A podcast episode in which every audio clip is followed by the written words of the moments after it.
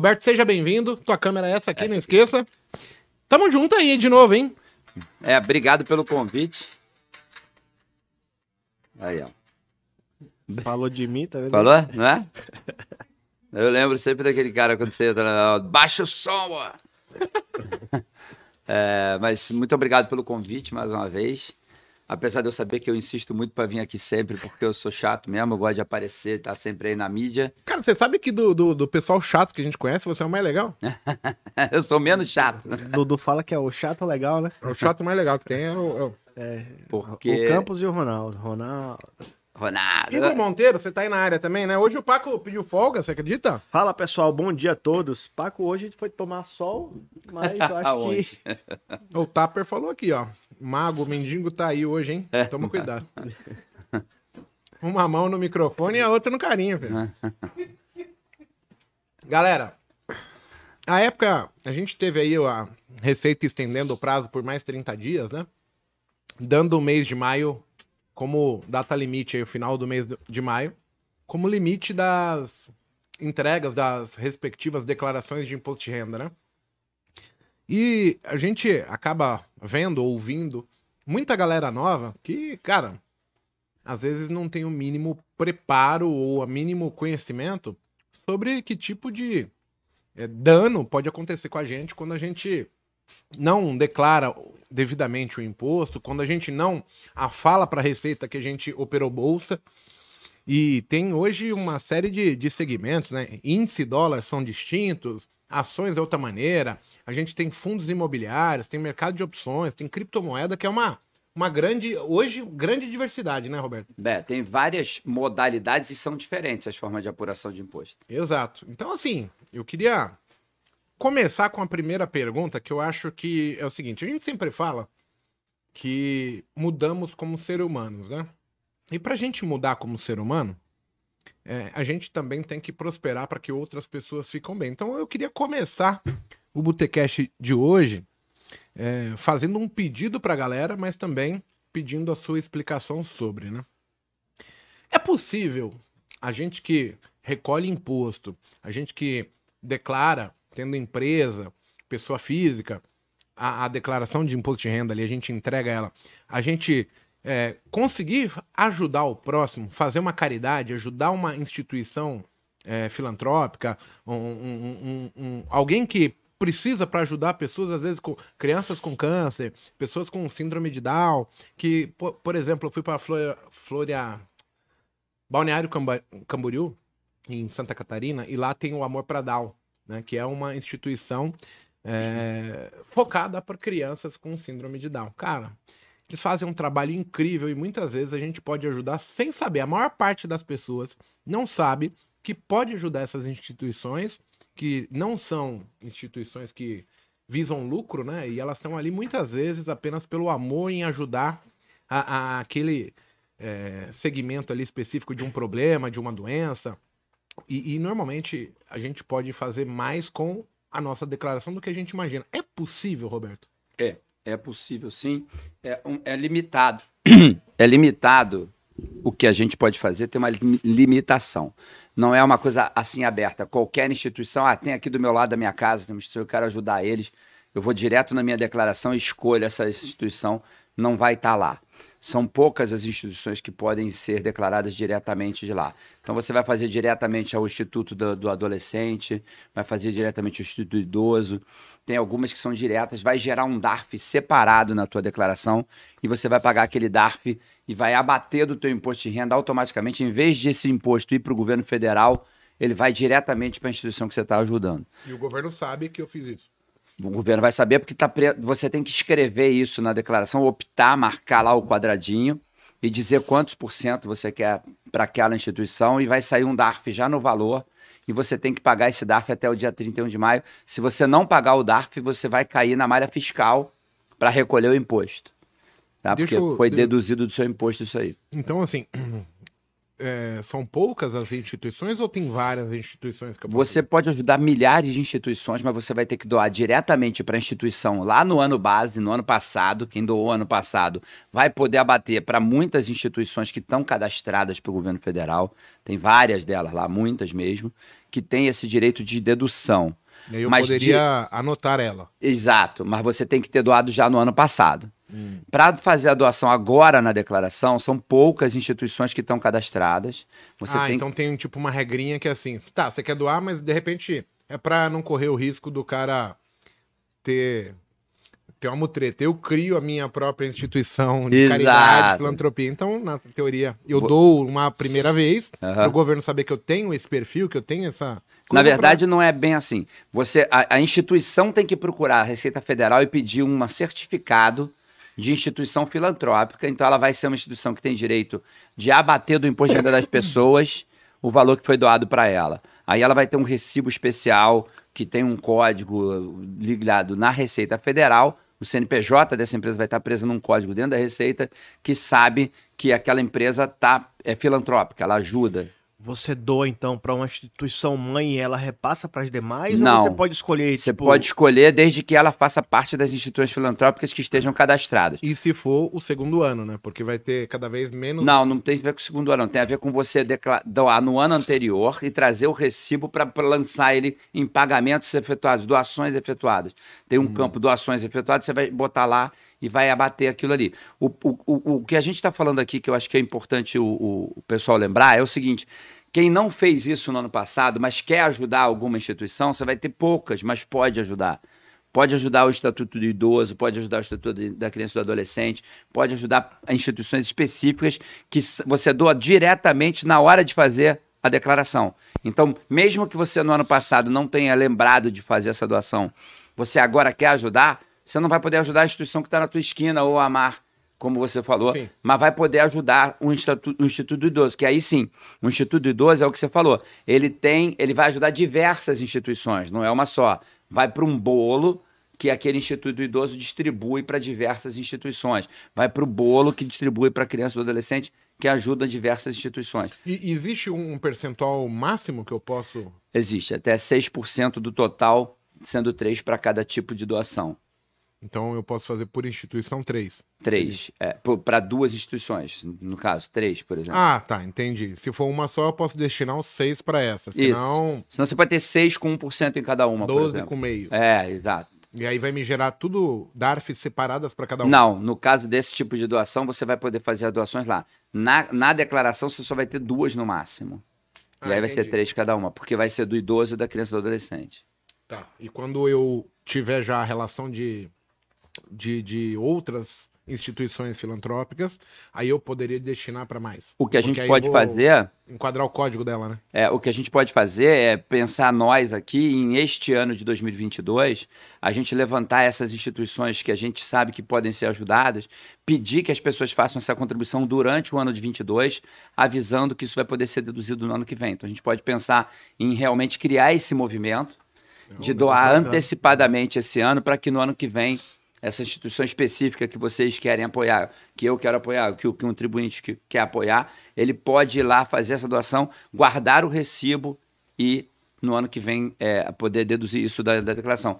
Importante lembrar isso, agora eu falei de guardar o recibo, eu tenho uma aula que eu dou no curso que eu falo de, é, eu- eu chamo essa aula de aula do envelope.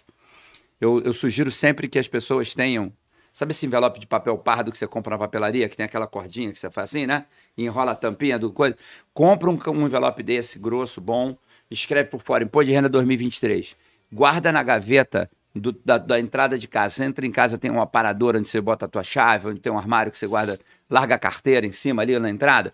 Bota um envelope na gaveta desse imóvel ali tudo que você trouxer da rua, que é lá para o teu imposto de renda do ano que vem, você fez essa doação, você vai lá dentro desse envelope e guarda. Você trocou o carro, pega uma cópia do recibo de compra e venda, vai lá no envelope e guarda. Você comprou um imóvel, pega uma cópia da escritura, vai lá dentro e guarda. Você pagou um médico, tem um recibo de médico para você não perder, porque muita gente paga médico, paga dentista, depois perdeu o recibo, não deduz, porque perdeu o recibo. Bota dentro do envelope.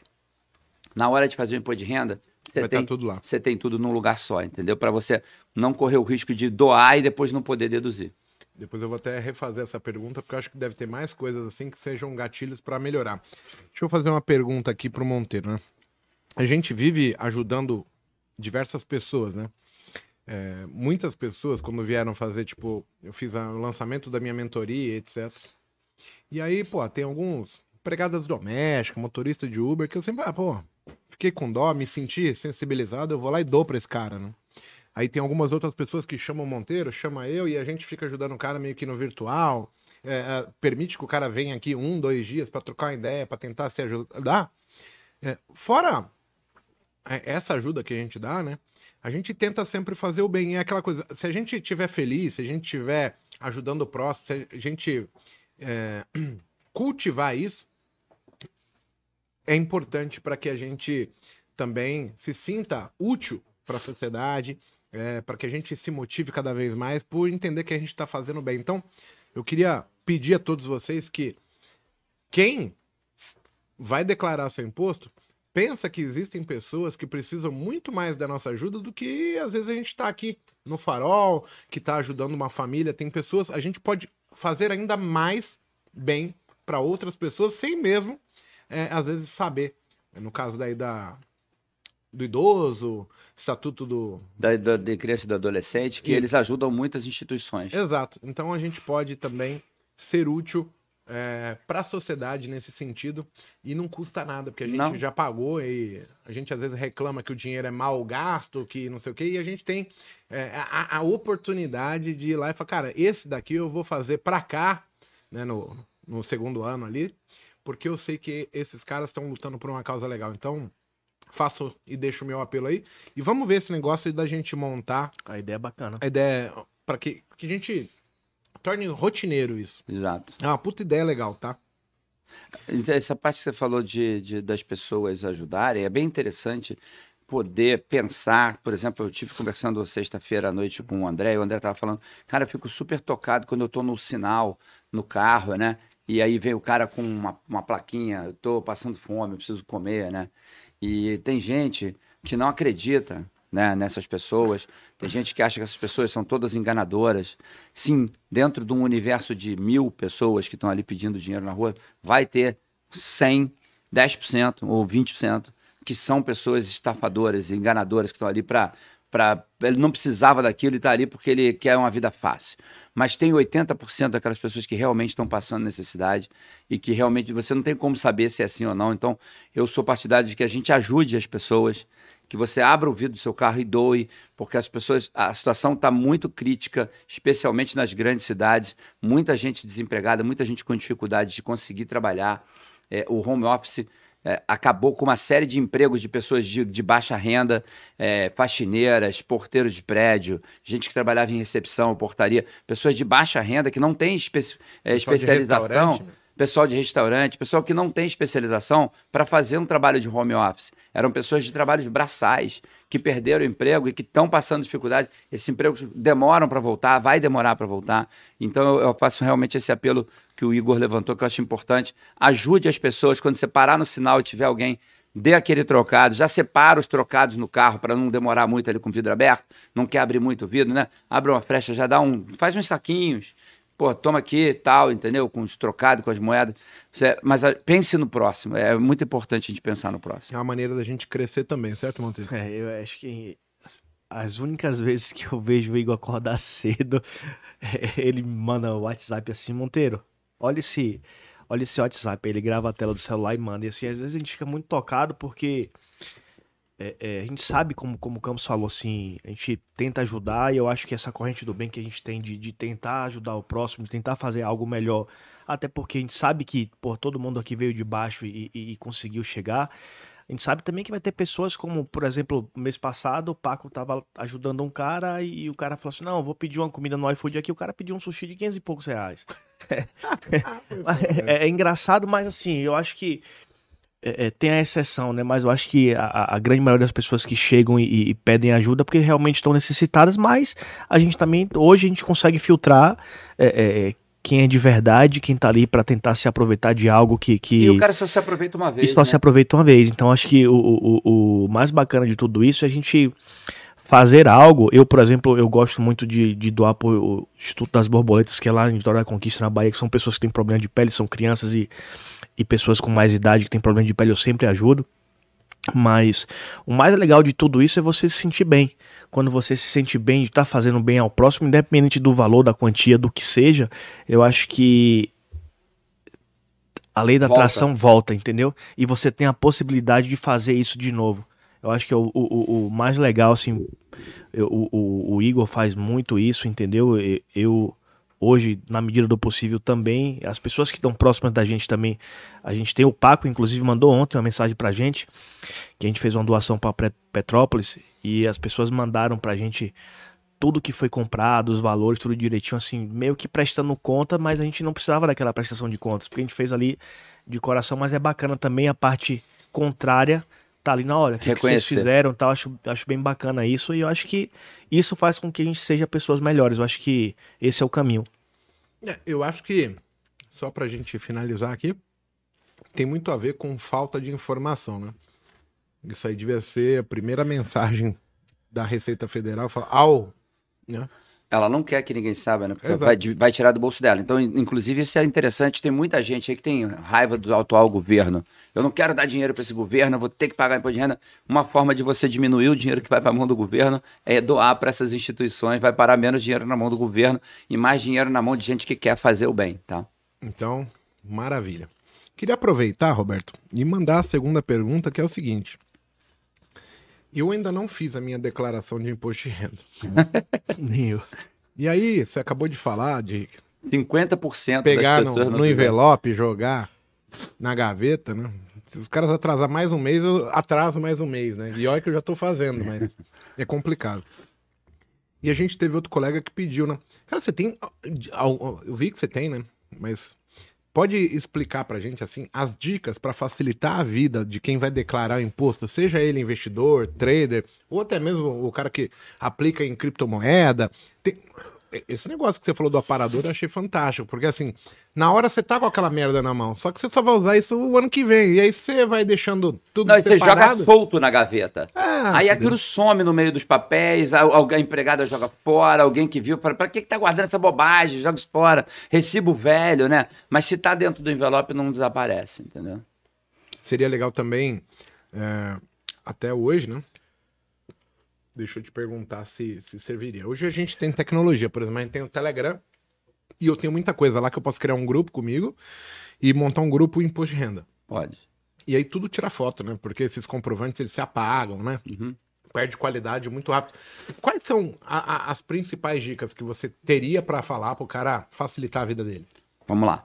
É, tem, todas elas vão sempre terminar numa coisa que eu acho que é fundamental. Inclusive, esse fim de semana eu estou aqui na minha bolsa com o livro do Musashi, que é o livro de um, de um espadachim japonês do século XVII, que lutava com duas espadas e foi considerado um dos grandes samurais, sem ser nunca ter sido um samurai formalmente falando. E, e ele, ele ensina a arte de lutar com as espadas e tal. E, e, eu acho que esse livro tem tudo a ver com o trade, tá? Porque ele fala da guerra, e eu acho que quando a gente vai para o mercado, a gente vai para uma guerra similar ao que ele descreve como a, a vida do espadachim, que é o seguinte: se você não tiver disciplina, se você não aprender com um mestre que te ensine a lutar antes de você ir para a luta sozinho, você vai morrer antes de conseguir ser um bom espadachim, tá? E aí ele fala, você para aprender a ser disciplinado na, na, na, arte da guerra, você precisa de muito treino, né? Muita disciplina. Então, como é que você faz para você poder melhorar a qualidade do imposto e pagar menos imposto? Você precisa de disciplina. Como assim, Roberto? Disciplina no sentido de que quando você trabalha o imposto de renda, você tem que lembrar que o imposto de renda ele é feito no ano base. Ele é criado no ano base. Então você chegar agora, 2022, que para mim, o contador, eu chamo de ano de exercício, que é o ano onde eu exercito o direito de declarar e ajustar e pagar ou receber. E o ano base é o ano onde foi o ano que os fatos se referem, porque a declaração é ano 21, né? 22, base 21, o base foi 21. Tudo aconteceu lá. Então você chega para mim hoje, traz lá o seu envelope cheio de documentos, joga na minha mesa e fala assim: olha só, eu quero pagar pouco. Assim, agora eu não tenho solução para você. Você tinha que ter falado comigo ano passado. Porque hoje A única coisa que eu vou fazer é pegar isso aqui, lançar lá no sistema, e 2 e 2 vai dar 4, vai pagar o imposto que for, porque os fatos ocorreram ano passado. Então, para o investidor que quer fazer um imposto bem feito, que quer economizar no imposto de renda, qual é a dica? É prepare o seu imposto no ano base. Então, você agora, em 2022, a gente acabou de falar da doação.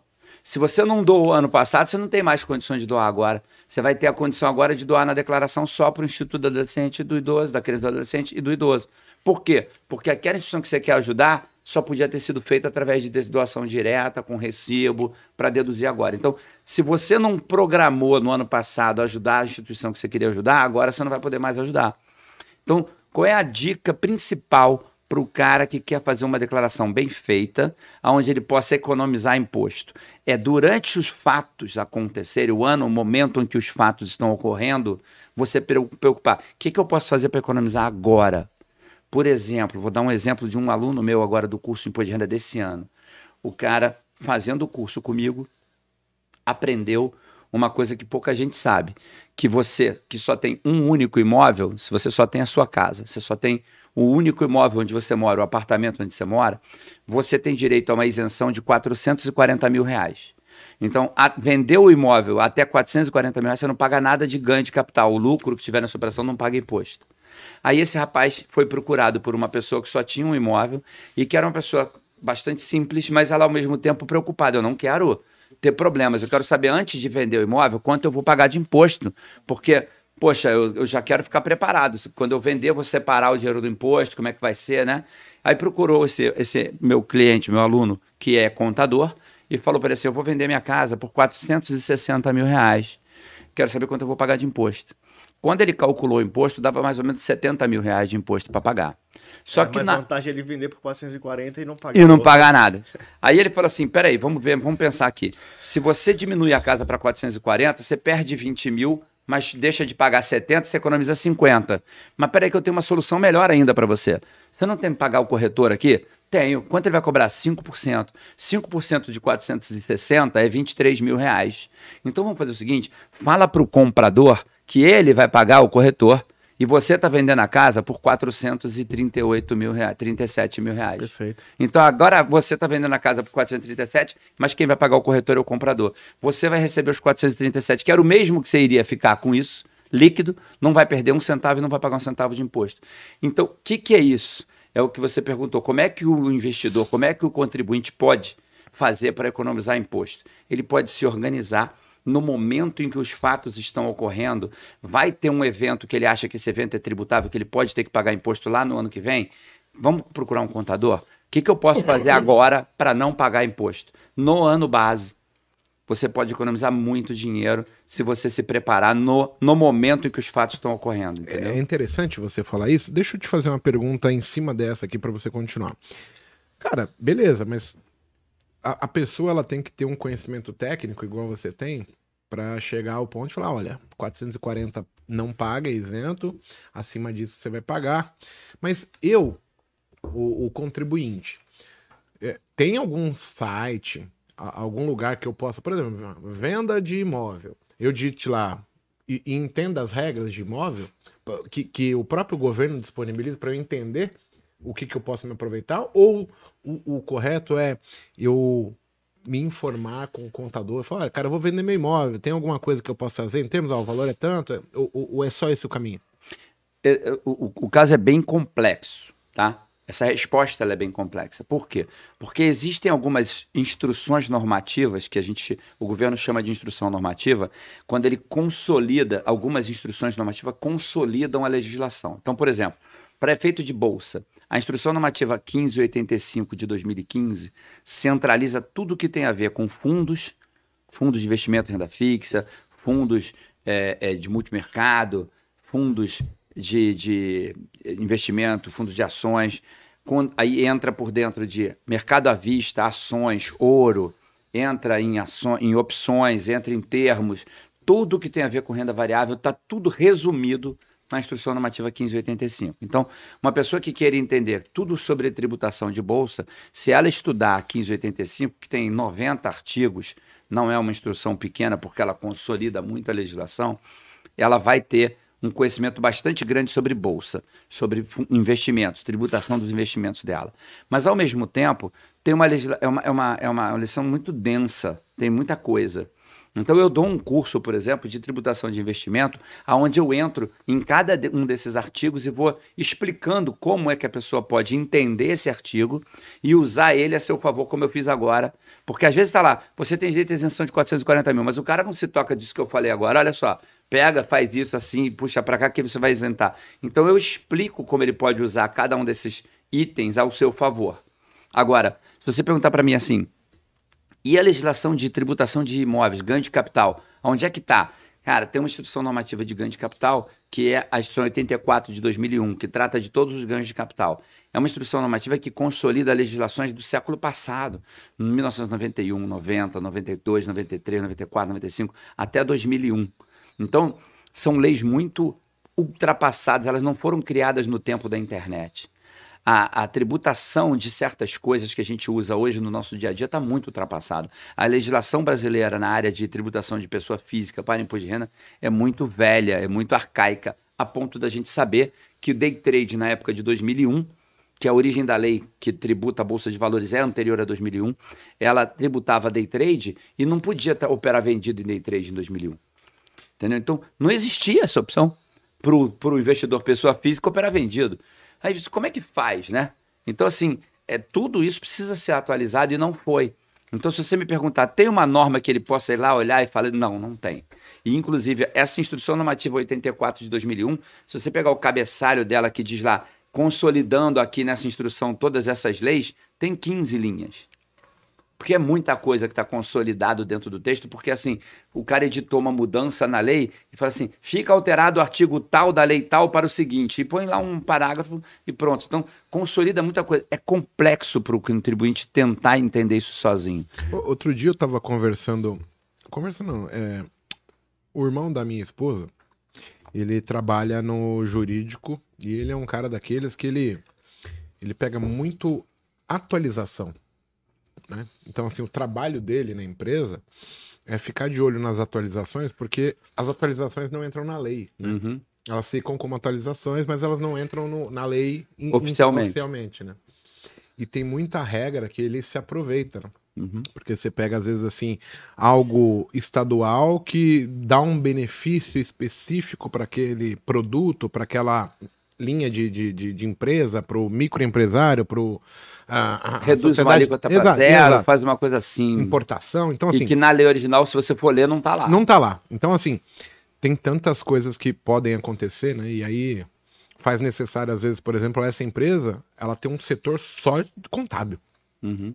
de tão grande que ela é, e o setor é considerado o que mais gera receita para a empresa é o setor contábil. É o cara que, amigão, eu vou construir um prédio.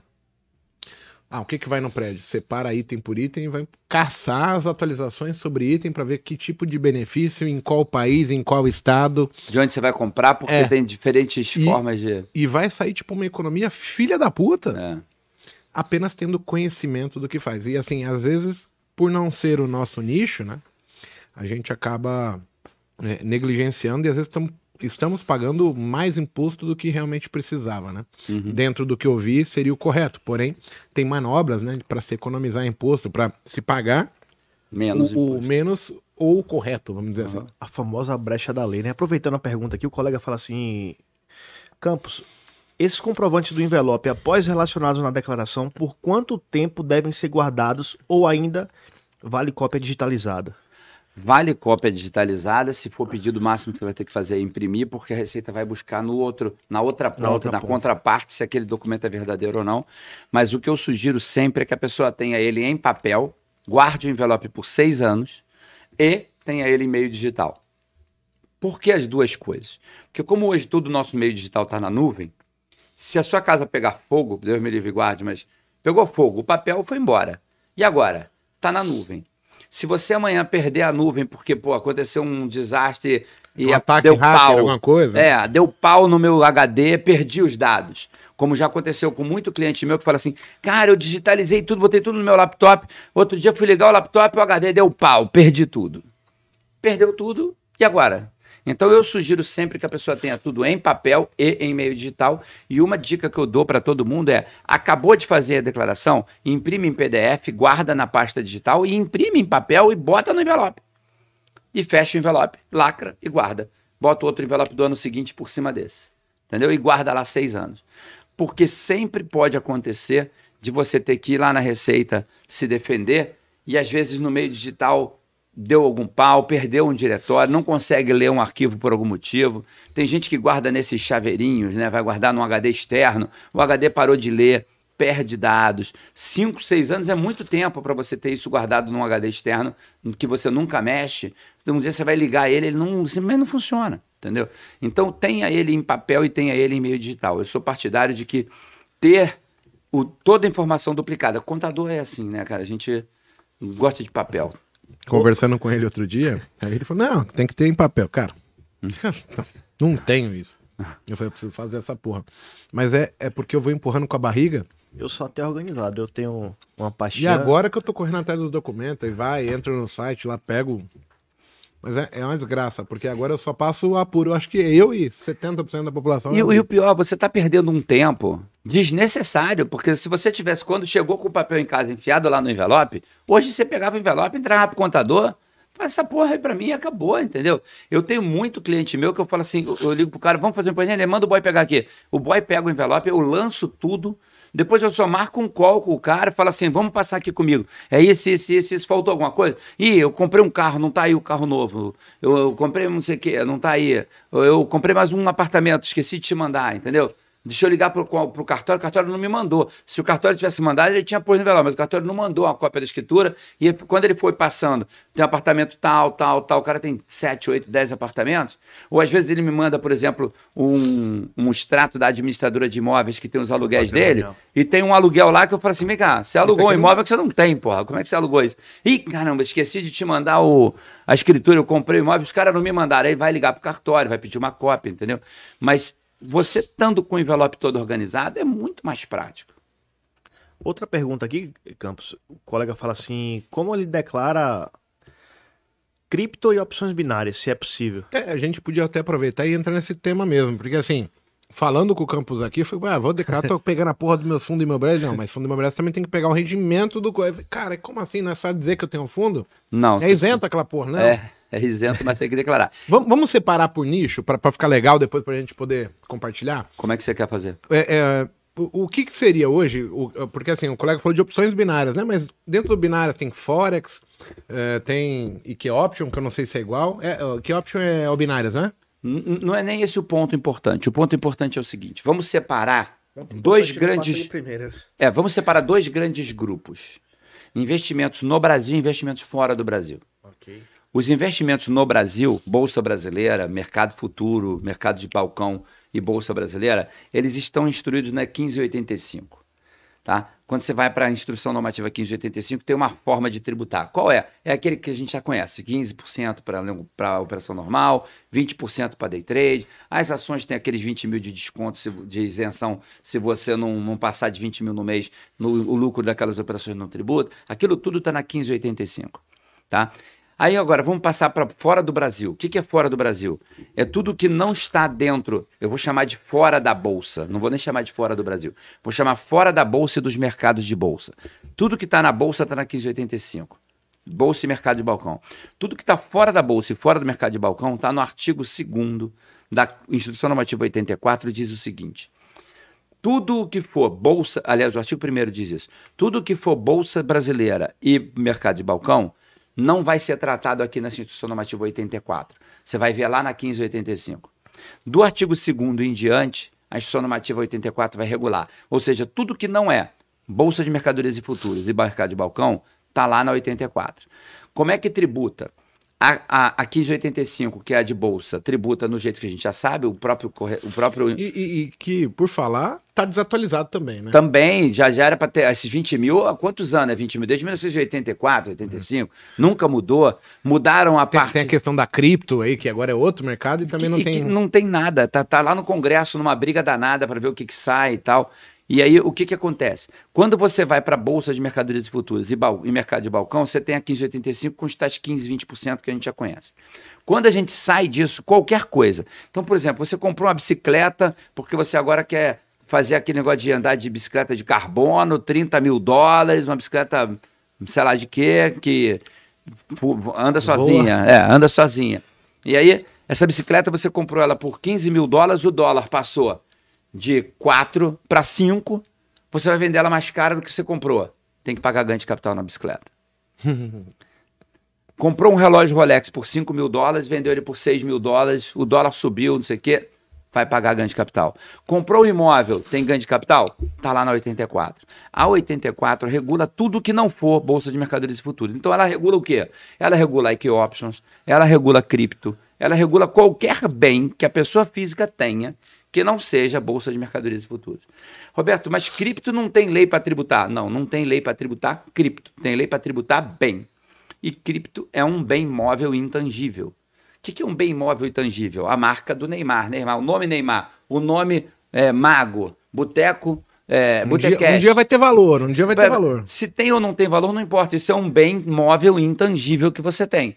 Tá certo? Que você, se fosse uma empresa, colocaria isso lá no seu patrimônio da empresa, lá em, em bens móveis intangíveis, a logomarca da empresa, que aquilo tem um valor para você. Pode não ter para os outros, mas para mim isso aqui tem um valor inestimável, é a minha marca.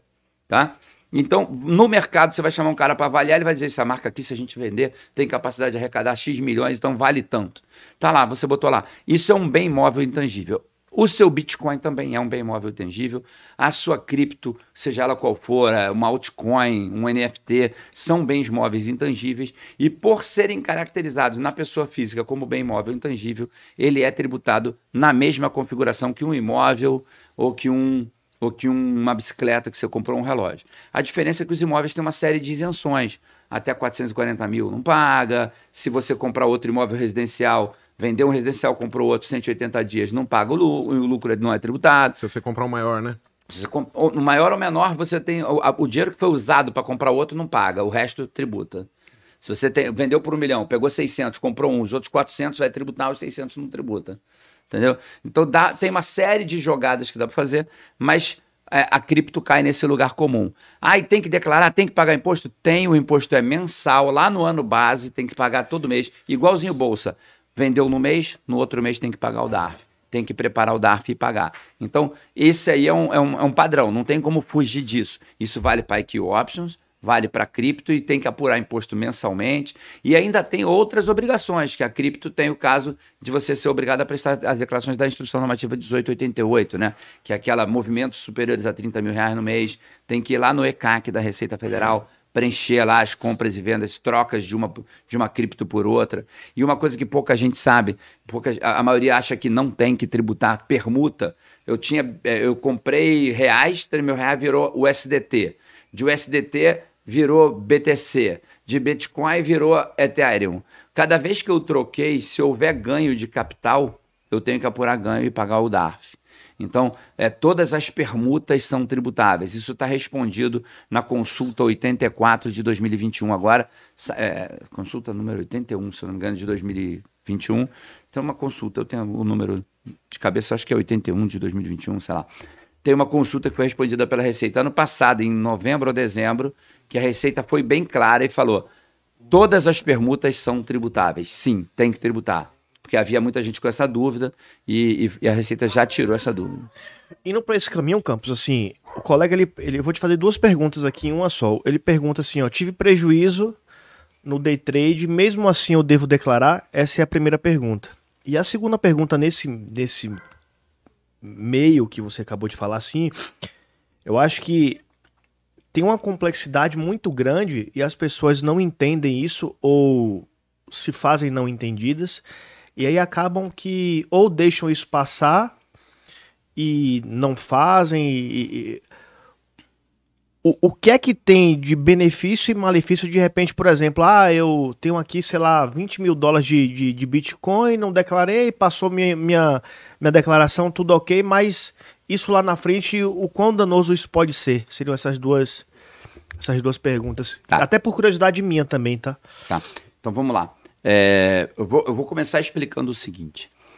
Bolsa brasileira, se você moveu 10 centavos numa opção, você está obrigado a declarar. Então, a primeira aula do meu curso de imposto de renda, eu ensino isso exatamente que a gente está falando aqui. Qual a diferença entre declarar e pagar imposto? São coisas completamente diferentes e uma coisa não tem nada a ver com a outra. Então, você está sim obrigado a declarar se você operar bolsa. Operou bolsa de valores? Operei.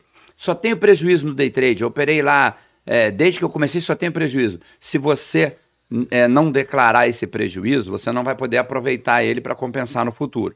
Mas, Roberto, eu não quero aproveitar no futuro porque eu vou parar com isso, eu não gostei. Tudo bem, mas você está obrigado a declarar por ter operado bolsa. Uma das condições de obrigatoriedade de declaração é você ter operado bolsa. Isso não quer dizer que você tem que pagar nada. Quer dizer que você tem que declarar. Você tem que ir lá e reportar os valores dos prejuízos na ficha de renda variável da tua declaração. Pagar imposto é outro caso. Quando é que você tem que pagar imposto? Quando houver base de cálculo tributável. Porque base de cálculo de prejuízo ela não é tributável, é negativa, isso não é tributável. Mas na hora que você apura o imposto, se der uma base de cálculo positiva no final do mês, você vai ter que calcular o imposto e pagar.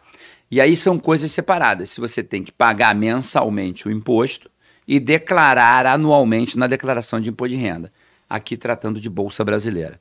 Tratando de criptoativos, tratando de é, investimentos fora do Brasil, ou criptos, ou IQ Options, ou Forex, ou tudo isso aí que, que é uma salada gigantesca que o pessoal acha que não tem que declarar porque está fora do Brasil, você tem um outro problema, que é o problema da você tem que pagar mensalmente no programa ganho de capital, os ganhos que tiver. É um programa mais complexo de preencher, ele pede dólar, conversão de dólar, conversão da permuta de uma moeda para outra. Tem uma série de detalhes que você precisa anotar e que, por exemplo, se você for na Binance e for lá na Binance tirar um extrato, não vem isso. Você vai ter que entrar em uma por uma para ir anotando esses dados, tá? E aí, no final, você vai ter que preencher o programa de ganho de capital, gerar o DARF e pagar. E no final do ano, você ainda vai ter que declarar na declaração. E aí você pergunta para mim, o cara está obrigado a declarar? Por exemplo, quem opera criptos só está obrigado a declarar se houver ganho de capital tributável. Se ele só teve prejuízo, ele não está obrigado a declarar. Agora, se ele teve ganhos tem, tem uma isenção de 35 mil reais, a base de cálculo. Se você, na hora que fizer vendas, alienações de até 35 mil reais no mês, o lucro que tiver nessas operações está isento. Aí o cara fala assim: então, todo mês eu vou vender 30 mil, 29 mil, porque aí ele vendendo 29, ele não tem nem que preencher a tal da instrução normativa 1888, que é a partir de 30 mil de, de movimentações está obrigado a preencher. Então o cara fala assim: sabe o que eu vou fazer? eu vou vender só 29 mil por mês, que eu nunca vou ter que pagar imposto. Perfeito. Só que se você ganhou mais de 4 mil por mês todo mês, no final de um ano você ganhou 48 mil. No final de 48 mil, tem uma regra lá que diz assim: se você tem rendimentos isentos, que é esse caso, acima de 40 mil reais, você também está obrigado a declarar. Aí você vai ter que ir para a declaração explicar a origem desses 40 mil reais isentos que você teve. Então, tem diversos é, possibilidade de você estar tá aí seguindo isso ou não, de você ter que declarar ou de ter que pagar. Vai depender muito de situação caso a caso. O cara perdeu, por exemplo, 100 mil reais em 2017. Na Bolsa. Na Bolsa. Tá. Brasil. Não declarou. Não declarou, não declarou. E aí o cara começa a ganhar 2019, 2020, 2021 e se equivale esse ganho agora. Existe a possibilidade de ele reaver esse, esse prejuízo para equiparar lucro e prejuízo e, e, não ter que pagar imposto? Sim, ele pode retificar esses cinco últimos anos de declarações e recolocar aquele. aquele... Porque o colega até perguntou porque, aqui. Eu... Até porque essa altura ele é capaz de já estar até com problemas no CPF dele, tá? Porque se ele naquele ano que ele teve prejuízo, ele não declarou os prejuízos, aquele o dedo duro, que é aqueles percentuais pequenininhos que retém lá na nota de corretagem, eles vão para a Receita. E a Receita, quando vê que a pessoa teve movimentação na bolsa e não declarou bolsa, ele bloqueia o CPF do cara para obrigar o cara a entrar em contato. Uhum. Então, é bem, é bem possível que uma pessoa nessa situação acabe tendo problemas com o CPF bloqueado.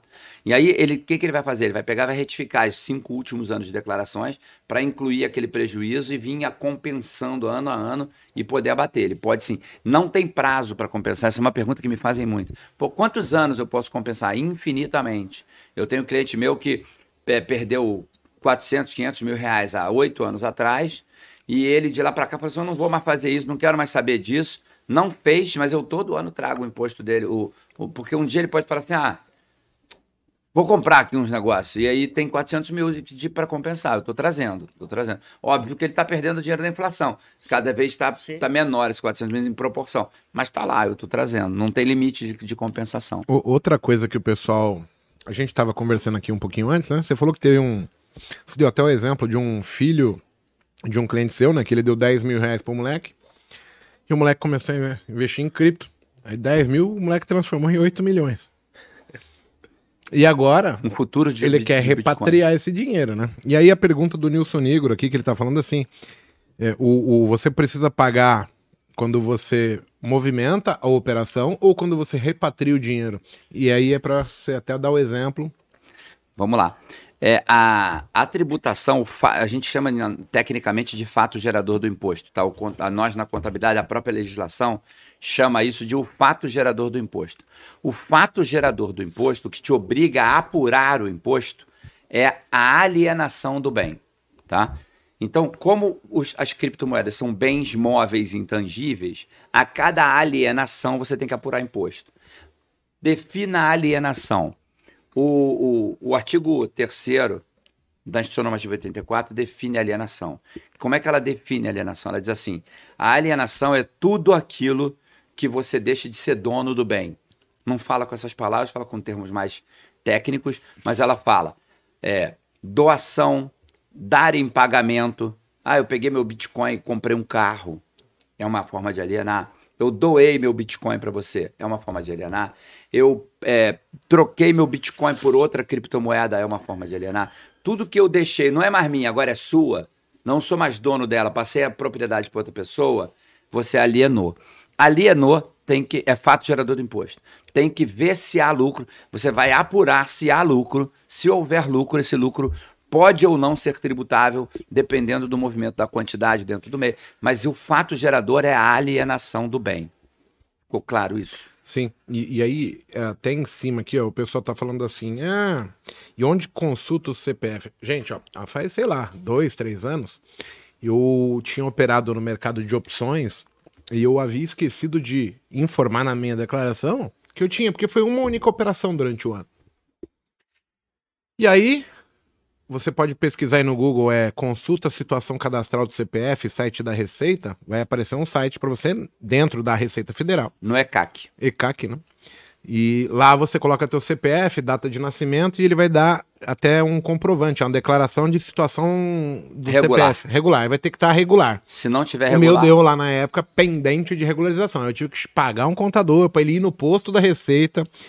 Vai. Aí tem gente aqui falando que, pô, eu opero há dois anos, nunca declarei. Cara, eu, eu vou te dar um exemplo que é foda. A gente que começa a ter um pouquinho mais de experiência, a gente toma lambada de tudo que é lado. Cara, a Receita, ela não, não quer, ela não vai ter prova, né? Então ela vai pedir para que eu comprove coisa. Eu já tive exemplos de alunos que, assim, por exemplo, a corretora que o cara foi, quebrou. E como é que recupera a informação? Porque a, a, a- Receita vai chegar, amigão, eu acho que você tá me devendo 20 mil reais de imposto. Mais multa, mais não sei o quê, mas é 50 pau. E você fica, não, mas cara, aí eu só tomei ferro. Ela, tá, então prova que você só tomou ferro. É isso aí. Exatamente. Aí, se você não conseguir provar, eles vão falar, caguei, tem que pagar essa porra. E aí você vai ter transtorno, que de repente você começou a ganhar agora, e você já vai tomar uma chumbada. Então, assim, olha aí, dois anos, abre lá tua rece... eh, declaração. Todo ano. Cara, tomei ferro, re- eh, retifica ela, abre lá, fala, quero retificar isso, lança a porra do prejuízo, pra que lá na frente você não, não tenha que, tipo, provar algo que você não consiga mais nem a prova Uhum. pra que você é inocente. Às vezes. é, e acontece muito, tá, pessoal? Eles acham que é pouco, mas é. O que eu- esse ano de 2021, a quantidade de CPFs bloqueados na Aqui, bolsa ó, foi o Pro gigantesca. NFT, ano passado eu paguei duas multas por não declarar. Uhum. E aí o que, que acontece, que é esse caso muito da pessoa? Eu tenho uma frase, é, é, Monteiro, que eu uso muito com os meus alunos, que é a seguinte: quando tudo dá certo é lindo. O cara nunca declarou, passou 10 anos. Tem gente que nunca declarou, tá 10 anos fazendo, nunca deu problema. Eu tive o caso de um cliente que me procurou, que ele queria regularizar a situação dele. Ele tinha mais ou menos uns 15 imóveis e ele nunca tinha declarado imposto de renda na vida dele. E ele não, não declarava nada. Ele falava com os que só alugava para quem não ia pagar o imposto, de declarar, é, o, o aluguel sem declarar. Ele fazia tudo, o negócio dele era não declarar, tá? Ele falou assim: agora eu quero regularizar a minha situação. Eu falei assim: o jeito de regularizar a situação é fazer as últimas cinco corretamente. Ah, mas aí eu vou ter que pagar imposto. Se não for assim, eu não faço. Eu só faço certo. Não, preciso fazer porque eu agora quero pegar um empréstimo para construir um prédio e queria dar meus bens, os caras pediram a declaração. eu não tenho declaração. Eu falei, pois é. Aí ele agora queria fazer um projeto grande, comprou um terreno que valia, sei lá, um milhão de reais, que ele tinha o dinheiro para comprar, e ele precisava construir o um prédio que ia precisar de 10 milhões, ele não tinha os 10 milhões. Ele falou assim: eu quero pegar na caixa, vai construir, depois eu vou vender e tal. E aí precisava girar o dinheiro. Mas os caras falaram assim: como é que você vai construir um prédio de 10 milhões sem ter nada? Você não tem nem imposto de renda? Se você não tem imposto de renda, é porque você não ganha dinheiro. Você é um, um perrapado, vai construir o quê? Aí ele falou assim, preciso regularizar. Eu preciso dar os meus imóveis em garantia e eu não, não tenho como fazer. O pessoal está questionando aqui se em binárias retifica. Gente, olha só. A retificação não é do da, da, da binária, não é da bolsa. É da declaração de imposto. Isso. Quem declarou se você operou binárias e não declarou, porque tá naquela enquadramento lá que o cara de repente é isento e continuou, uhum. você tem que ir lá, fazer a declaração, aí você vai pagar uma multa, porque você esqueceu aí. Uhum. Aí essa aqui já se fode. A retificação normalmente não gera nada. Não. É, a retificação, é, se você não tem imposto a pagar, é, né, vai... Não vai, vai passar. Se você declarou e só retificar, não vai ter problema. Mas é assim, é como você falou, né? Hoje você. Porra, eu vou, vou dar um exemplo aqui. Eu já fui um fudido. O que, que era um fudido? Eu tinha nome sujo, devia em banco, busca e apreensão do carro, e eu podia não estar tá declarando o meu imposto direitinho. Cara, mas aí quando eu vim comprar essa casa que já tinha passado o movimento, você precisa comprovar de onde você vai ter recurso para pagar a porra do financiamento, senão o banco não vai aprovar. É claro. Então, assim, é uma coisa sempre vinculada à outra. Tem outra coisa que falaram aqui. Uh, aqui, ó. Uh, se nas binárias também pode compensar prejuízo. Aí entra os bens intangíveis. Bem intangível, cada operação é cada operação, né? Exato, é uma operação por uma. Porque é... ele considera que eu, eu, dei um outro valor pro bem, o bem existe.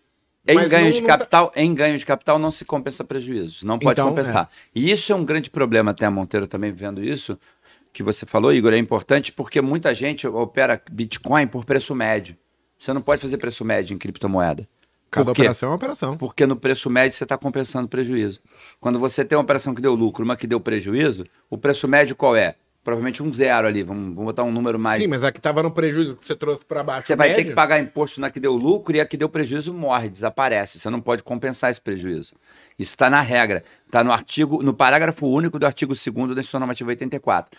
É proibido compensar prejuízo nessas operações de ganho de capital que estão na Instituição Normativa 84 e criptomoeda está nessa instrução.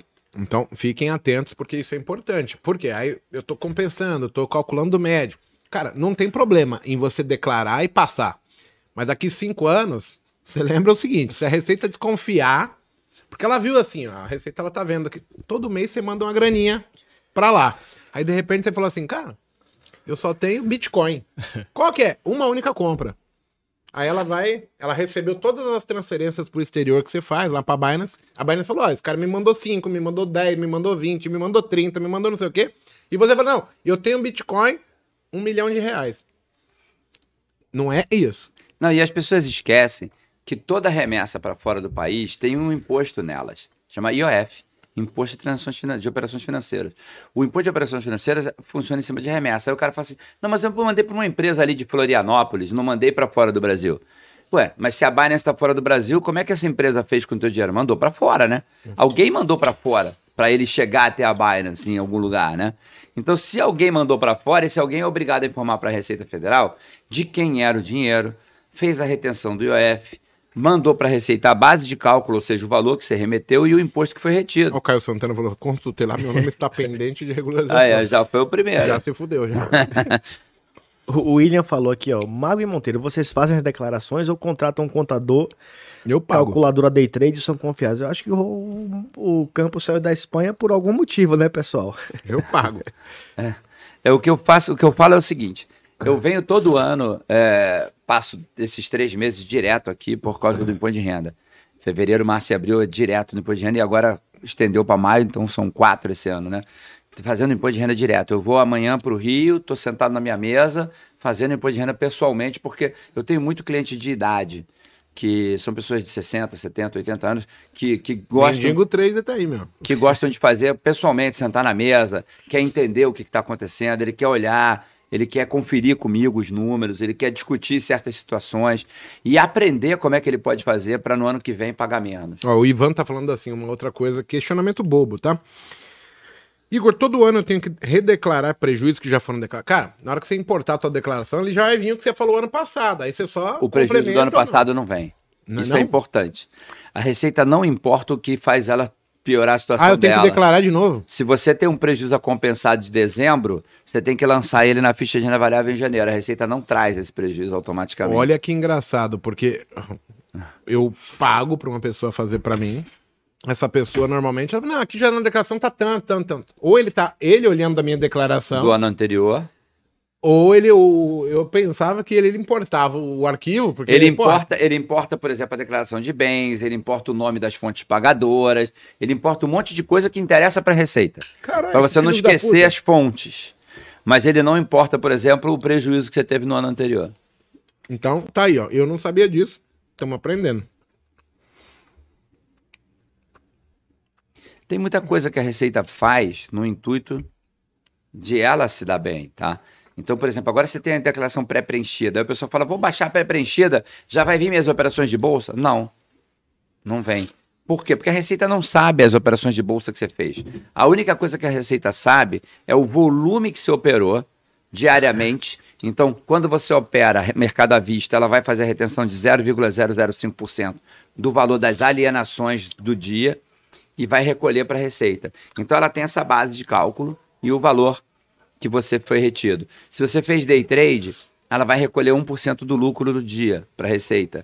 E aí fica lá esse número. Ela sabe a base de cálculo, ou seja, o volume operado ou o lucro do day trade. E a base e a base, e a base de cálculo. Aí ela já sabe que. Que você tem que declarar. No caso do Caio, ele tá falando assim, porra, mas por que, que eu vou me fuder se eu só tive prejuízo? Então, assim, ó, provavelmente você tá lá pendente de regularização porque você não declarou. E aí o dedo duro da corretora tá falando assim pra Receita, ó, esse cara tem que falar que operou o bolso.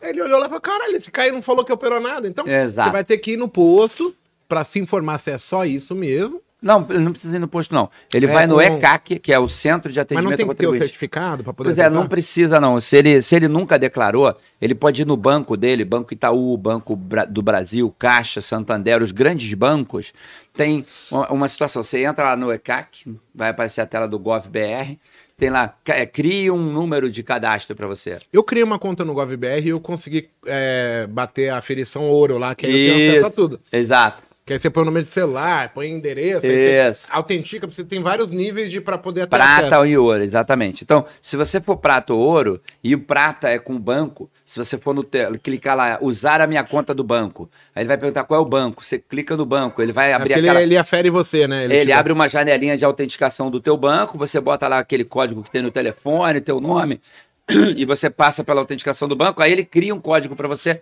e abre, crie sua senha no GovBR. Que agora eu sei que você Há é você dois mesmo. anos atrás eu me fudi. Eu tive que uhum. ir ao posto. Na verdade, quem foi foi o meu contador. Mas ele teve que ir lá porque não tinha isso ainda. Eu não tinha não, é certificado, não, não tinha não sei o quê. Aí ele teve que ir lá. Aí perde uma, duas horas lá na fila. Aí o cara te mostra, é isso. Aí tem que levar o documento na mão do cara. Porra, uma pica, meu. Agora tem processo digital, você faz tudo online. Então, você consegue entrar no GovBR, criar essa senha através do seu banco, ir lá e procurar meu imposto de renda. Tem um item meu imposto de renda. Você vai lá e pede uma certidão, por exemplo. Você pode tirar o que está acontecendo. E para quem está com problema, vai, sai uma, uma, uma, uma, listagem de o que, que deu errado, né? É, eu vi aqui que você teve um rendimento e você não pagou imposto. Eu vi que você operou bolsa e você não declarou. Então, tudo isso aparece nesse relatório. É, o pessoal tá com muita dúvida de casa a casa. Gente, o, o Roberto Campos, ele, ele ministra um treinamento para te ensinar a fazer isso. Mas não dá pra gente também ficar abordando caso a caso, porque senão a gente fica aqui até o, o mês que inteiro. Porque cada um é um caso. Exato, e tem várias variáveis, né? É, algumas dicas básicas é vocês fazerem o que o Campos acabou falando, guardar os documentos, entender que assim, seja bem intangível. No caso de cripto, binárias, forex. Tanto faz. Ou bolsa. Uhum. É, eu fiz isso no caso gerei lucros na bolsa, eu vou ter que aferir imposto de renda. Se eu operei day trade, é fato. Se eu operei operações normais, eu Também. tenho que vender mais do que 20 mil Não, reais no mês. Não, Não, Você tem, se operou 10 centavos, tem que declarar. Tá não, obrigado a não. declarar. Ah, sim, declarar no Pagar imposto. imposto. é diferente de declarar. Sim, sim. Se você operou, tem que declarar. É, operou tem que declarar e se ganhou tem que pagar Isso. todos os meses, sempre no último dia do mês Seguinte subsequente. é o das operações. E no caso aí da- desses bens intangíveis, cada operação vai me gerar um fator. Se eu tive lucro, eu vou ter que declarar normalmente quanto que é a, a alíquota? Vai ser de 15, 17,5, mas é, normalmente é 15. E você vai ter que apurar no programa GCAP, que é o programa de ganho de capital. É um programa que você faz o download lá do site da Receita. Para poder emitir a DARF, porque você põe os dados lá que eu fiz outro dia. aí. Exato. Você emite a DARF e baixa de lá. Então, assim, de maneira geral, é assim, aí entra no site da Receita, dá uma consultada no seu CPF. é, se for nos últimos cinco anos, dá para você entrar na Retificar. declaração retificar. Agora, eu, às vezes, tipo, não é minha área, então eu prefiro sempre ter alguém que entende, o campus ou um contador de sua confiança, para que você não piore a coisa, né? É, porque tem gente que ainda, quando vai fazer, ainda faz errado. Aí o que que acontece? É, tem gente pagando imposto desnecessariamente. Entendeu? O cara faz errado e acaba que dá mais imposto do que devia dar. E ele não sabe o que, que ele está fazendo. É o caso desse, desse rapaz que eu comentei ainda agora na pergunta dos 460 mil reais da casa. Se ele fizesse sozinho, ele provavelmente ia pagar o imposto. Porque ele não sabia que tinha a opção de ter uma isenção. Então, às vezes, pagar alguém é mais barato do que fazer sozinho. Porque se você economizou 60 mil reais e eu te cobrar 500 reais para fazer, ainda é muito barato. A gente, quando eu chego aqui, eu te perguntei sobre os meus fundos imobiliários. É, que eu ia declarar. aí eles pagam dividendos, né? E você falou que eu também teria que lançar os dividendos, né? Os dividendos isentos de fundo imobiliário vão na ficha de rendimentos isentos e não tributáveis, código 26. Outros, você vai botar lá o CPF do, do, do fundo imobiliário, o nome do fundo e o valor que recebeu.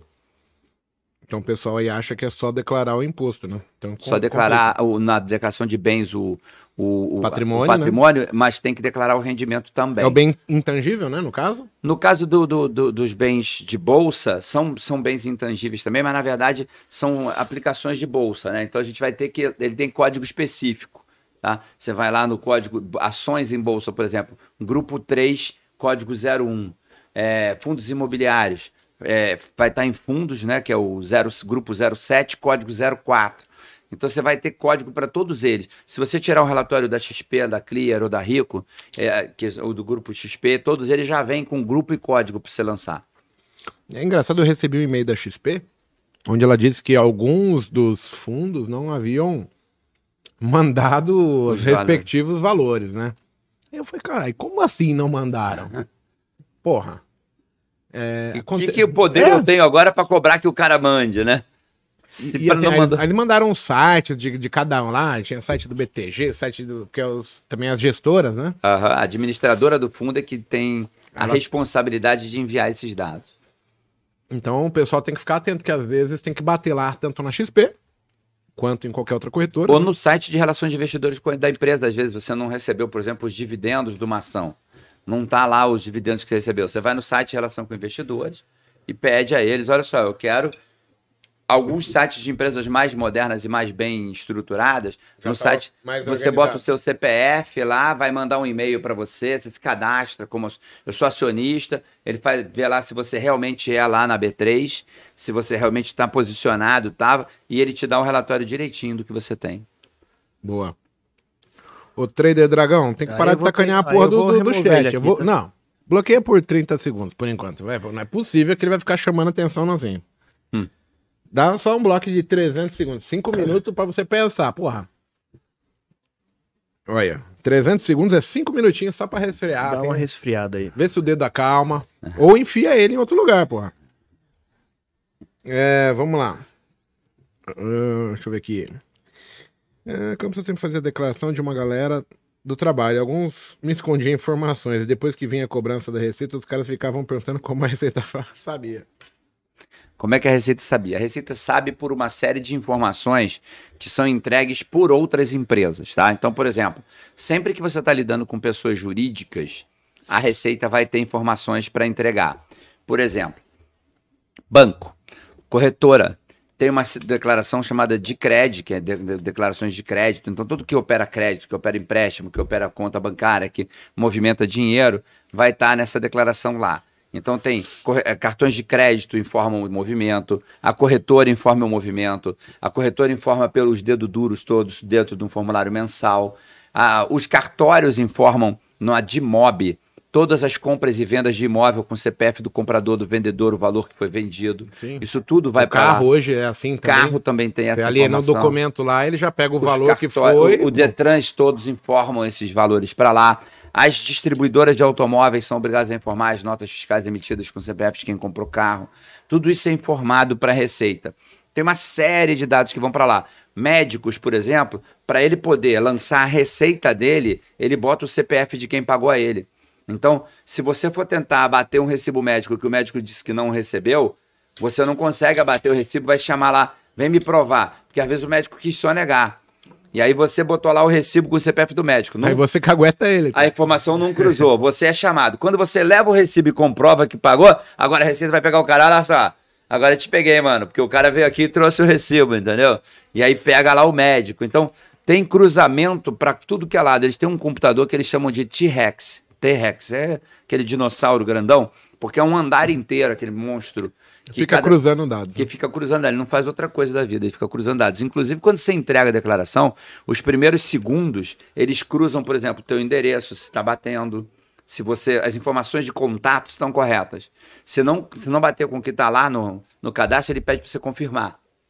Ele dá erro e fala se as informações de cadastro da pessoa não estão batendo. Por quê? Porque a primeira coisa que ele quer é, se eu achar uma, uma inconsistência, eu, achar o cara eu quero achar o cara. Então ele bate isso aqui já de cara. Bateu a informação de contato, tá valendo? Tá. Aí agora a tua declaração cai numa bolha que ela vai ser checada nas primeiras 24, 48 horas contra todas essas declarações eletrônicas e depois ela vem para o sistema. Se você quiser entregar a declaração, quando você entregar a declaração, 48, 72 horas depois, pode ir lá no ECAC você vai ver ela lá se ela está em processamento ou se ela já foi processada.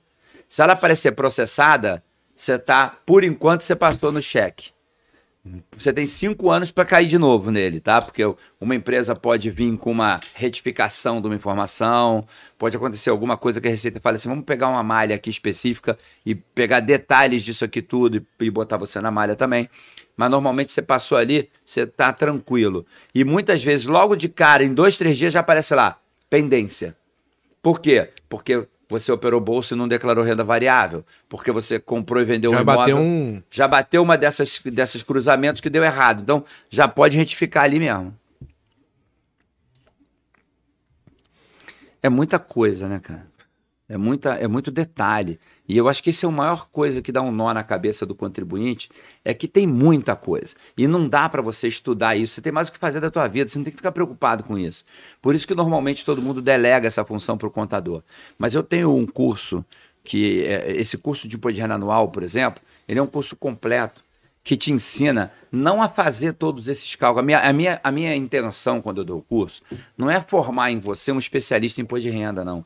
É que você saiba tudo que pode dar de errado, para que quando você falar assim, vou vender criptoativos, hum, deu lucro. Eu sei que tem um problema. Eu não preciso saber como é, não preciso, preciso saber que aqui eu tenho que fazer alguma coisa. Eu vou vender o um imóvel. Pô, eu sei que tem umas isenções. Vou ver se eu tenho direito. Pô, eu sei que tem, quando eu vou fazer tal coisa aqui, eu posso ser pego aqui. Pô, eu, quando eu vou fazer, um gerente me ofereceu um PGBL, que tem direito a 12% de desconto, mas o Roberto, quando deu aula lá, ele falou: cuidado, tem umas exigências. Será que eu caio nessas exigências para ter direito a essa isenção? Então, tem uma delas aqui, assim, ó, só para você entender. Ó, o BR79 tá falando assim: ó, quando o patrimônio é do casal, a declaração deve ser realizada nos dois CPFs ou no CPF de quem realizava as transações? Vamos nós. Essa aí é uma pergunta muito comum e muito Sim. uma confusão gigantesca. O patrimônio de um casal, quando você casou com comunhão parcial ou total de bens, os bens em comum, seu e da sua esposa, vão na declaração de um de vocês dois. Pode escolher, vai na dela ou vai na minha, tanto faz. E na declaração do outro que ficou sem nada, o que, que eu faço? Você vai lá numa cláusula, numa, numa, num item qualquer descrição, você bota lá, dados de patrimônio da declaração do meu cônjuge e bota o nome e o CPF do cônjuge. Pronto. Tá tudo lá na declaração do outro. Todos os bens. Mas o carro tá só no nome dela, não é mais só dela. Você casou. Porque você casou, você dançou. É tudo nosso. Como assim? Não é legal casar, ô Campos? Você, ah, você vai falar que não é? Não é que não seja legal, muito pelo contrário, eu adoro, sou muito bem casado, feliz com a minha esposa, não é esse o ponto. O ponto é que tudo que eu tenho agora é dela também. Aí tem um de gente, não, o carro é meu, eu comprei com o meu dinheiro, o meu carro. Esse carro é dele. Não adianta a senhora falar que o carro é só seu. Foi você que pagou. Você casou, não casasse. Ou se separa, porque você casou. O carro, quando ele se separar de ti, ele tem direito a metade do carro. Ele tem direito a metade do apartamento. Ele tem direito a metade de tudo. Os bens comuns, que são dos dois, casou, tudo que comprou depois que casou. E importantíssimo, pessoal, que o pessoal não consegue botar na cabeça. Aquela conta do banco que está só no seu nome, que você só põe o teu dinheiro, ele tem direito a metade. Tá? Ele e ela têm direito a metade. Mas a conta é só minha, tá? No meu, é lá que cai o meu salário, esse dinheiro é só meu. Ele não tem nada aqui, ele nunca botou nada aqui, não importa, ele tem direito a metade porque vocês são casados com o meu parcial de bens. Essa conta é bem comum do casal e vai na declaração de um dos dois. Todos os bens, dinheiro, conta, carro, casa, apartamento. O que, que não vai na declaração dos dois? O que é só seu ou o que é só dele? E o que, que é só meu ou só dele? Se você casou com comunhão parcial de bens, o que comprou antes de casar é só de um. E o que você herdar na comunhão parcial, a herança não comunica. Tá? A herança não comunica. Então, se você herdar do seu pai ou da sua mãe uma parte de um bem ou um bem inteiro, essa parte vai só na sua, porque a pessoa não tem direito a essa metade enquanto você for casado. Agora, tem muita gente aqui falando que tá casado na conta demo e solteiro na conta real. Separado na conta real. E isso é muito interessante, porque o cara que está casado, por exemplo, ele pode abrir uma conta na corretora para cada um dos dois. O casal, cada um tem uma conta e vai ter direito à isenção de 20 mil para cada um. Então você já tem uma isenção, por exemplo, de 40 mil reais. Você opera pequeno, não tem um patrimônio muito grande, você está alienando por mês menos de 20 mil em ação em cada um dos dois CPFs. Ah, estourei, eu estou com 25. Pô, abre a conta para ela, bota 12,5 em cada um, você volta a ser isento. Entendeu? Então, Show. dá para aproveitar essa isenção para casal também. Não é de todo ruim também, né? Não, e isso é importante também. Os bens são comuns numa declaração só, mas o rendimento separado, o rendimento de cada um na sua, para tributar menos. Inclusive ficha de renda variável, cada um na sua, se quiser. Ah, mas é, a minha mulher, por exemplo, ela não trabalha, ela vive de bolsa. Ou meu marido não trabalha, ele só vive de bolsa. Eu é que tenho um emprego e ele só faz bolsa. Como bolsa é rendimento exclusivamente na fonte, vai na ficha de renda variável, ele pode ser seu dependente e abater como dependente na declaração. Porque não vai tributar a mais ou a menos o rendimento de bolsa. Ele só tributa aquilo que tributou na fonte e acabou. Não é tão simples, tá, pessoal? Acho que o pessoal acha que é só chegar lá, baixar o arquivo. Eu sou da época lá do disquete, que você tinha que mandar o disquetão lá. Eu sou da época de fazer a mão. Eu fazia a mão. Então, fiquem. Acho que, que é de grande valia esse Botecast, não só pelo conhecimento que o campus tem, mas a parte do, do de não é só o grande que precisa declarar, o pequeno também. Cara, eu acho que o pequeno tem mais a obrigação de andar na linha e fazer certo do que o grande. Se você perguntar por quê, eu vou te dizer o seguinte: se você é um cara muito grande, você é um cara que, por exemplo, é um deputado de Brasília que tem milhares de imóveis, o cara é rico, ou você é o dono da van lá, o cara que é milionário, ou o cara que. O, o dono da van, ele conhece o Bolsonaro, entendeu? Ele vai lá no Bolsonaro e fala assim: Bolsonaro, eu quero uma audiência contigo. Tem um desgraçado de um fiscal da Receita enchendo meu saco. Chama ele aqui para ele me ajudar a resolver o problema. Não é que ele vai subornar o cara, sim, não. Sim. Ele vai chamar o cara e falar assim: o que, que tá errado, cara? Me ajuda aqui. Conserta aqui para mim. Eu vou pagar a multa. E ele tem dinheiro para pagar a multa. E vai fazer certo porque o fiscal vai vir ajudar ele a fazer. No sábado, na casa dele, entendeu? E aí ele vai resolver o problema dele. Agora, você que é pobre, que não tem condições, que não, que não tem que não conhece o Bolsonaro para ir lá e falar com ele que eu quero a ajuda de um, um fiscal aposentado da Receita para fazer a minha declaração, você vai precisar fazer na linha, porque depois as multas são muito altas. Por exemplo, te dar um exemplo. Você, vamos supor que você comprou e vendeu bitcoins e você arrecadou 8 milhões, igual esse cliente que eu tinha que está com 8 milhões. Então não vou declarar nada. Não vou declarar nada e botou o dinheiro para o Brasil e aí agora tem 8 milhões na conta. Aí você falou assim, pô, vou comprar um apartamento, né? eu tenho 8 milhões, vou comprar um apartamento para mim, vou comprar uma Lamborghini. E agora você está vivendo vida, aplicou tudo isso aí na bolsa, em fundos imobiliários, está recebendo 0,5% de 6 milhões, são o quê? 30 mil reais todo mês no seu bolso, para você não fazer nada. E andando de Lamborghini, morando no seu apartamento na quadra da praia, em, no Espírito Santo, em Vila Velha. Aí você fala assim, eu tô bem na vida. Aí chega a Receita e fala assim, "Ah, 8 milhões, por favor, aqui. 8 milhões. O imposto era 27,5%, porque eu não sei qual é a fonte. Se eu não sei qual é a fonte, é, é carnê-leão. cheio, é. Para mim é renda que você não so- sonegada é 27,5%. Multa, 20% de multa. Mais 1% de juros ao- ao mês. Esse 1% de juros ao mês, em 4 anos, pode virar 48%. Então vamos somar 27 mais 20, 47, mais 48%, que você só Sobrou foi pego dois. 4 anos depois, foi 95%. 95% foi o teu dia todo. Ou seja, os 8 milhões que você ganhou vai todo embora, é isso? Você tá entendendo o tamanho do problema que você se enfiou? Porque você não declarou, porque você achou que você ia ser mais esperto que a Receita? E você que não tem 100 milhões, perdeu tudo. Agora, o cara que tem 100 milhões, se ele sonegou 8 e ele tiver que pagar os 8, ele não vai morrer por causa disso. Então, o, o, o cara que tem poucas condições, ele precisa andar mais na linha do que o cara que tem muito dinheiro. Perfeito. Temos mais perguntas? Vamos ver aqui se. Ah, o colega pergunta. Boa pergunta. Quem é juntado, como é que faz? Juntado no sentido de não tá com, com a certidão de. Você não precisa ser casado oficialmente para ser casado para a Receita Federal. O- a união estável é considerada casamento é, cônjuge a partir de que você tenha ou um documento de união estável. E se você, meu amigo, está juntado e não tem um documento, sinto lhe dizer, você está correndo um enorme risco. Sugiro que você levante amanhã da cadeira, vá até o cartório e faça um documento. Porque o juntado que não tem documento, tudo pode ser dito por ela, ela pode alegar o que ela quiser, ou ele, né? Seu cônjuge pode alegar o que quiser. Você não, vocês não assinaram nada? Então é bom assinar. Tipo, olha só, nossas regras são as seguintes: tudo que a gente tiver é meio a meio, não vai. Porque não assinar, ela pode dizer, não, isso aqui é meu, só meu, não era teu. Prova. Não, prova. Que dia a gente começou a ficar junto? Não tem uma data, nós não temos como provar. Não, eu tenho uma foto, não, isso aqui a gente ainda era amigo. Eu tava tentando ficar com você, mas não conseguia. Prova que você. Ah, eu tenho uma prova aqui porque a gente botou um telefone tá no teu nome, eu também, mas isso não prova que você morava junto comigo. Ou prova que morava, por exemplo. O cara nem morava, mas ele botou lá na tua casa, instalou lá o telefone pra você, pra te quebrar um galho, e tá a conta vinha no nome dele no teu endereço. Dizer, eu já morava lá. E eu agora quero metade do teu apartamento que você comprou. Mas eu não era casado com você nessa época, não importa. Entendeu? Então, assim, documentem essa situação, porque as pessoas não documentam e depois é pior a emenda que o soneto. O recado tá dado aí, tá, pessoal? Eu acho que o colega Fugiu até da fugiu tela. até da tela aí. Foi lá pegar o coach e foi pro cartório agora já.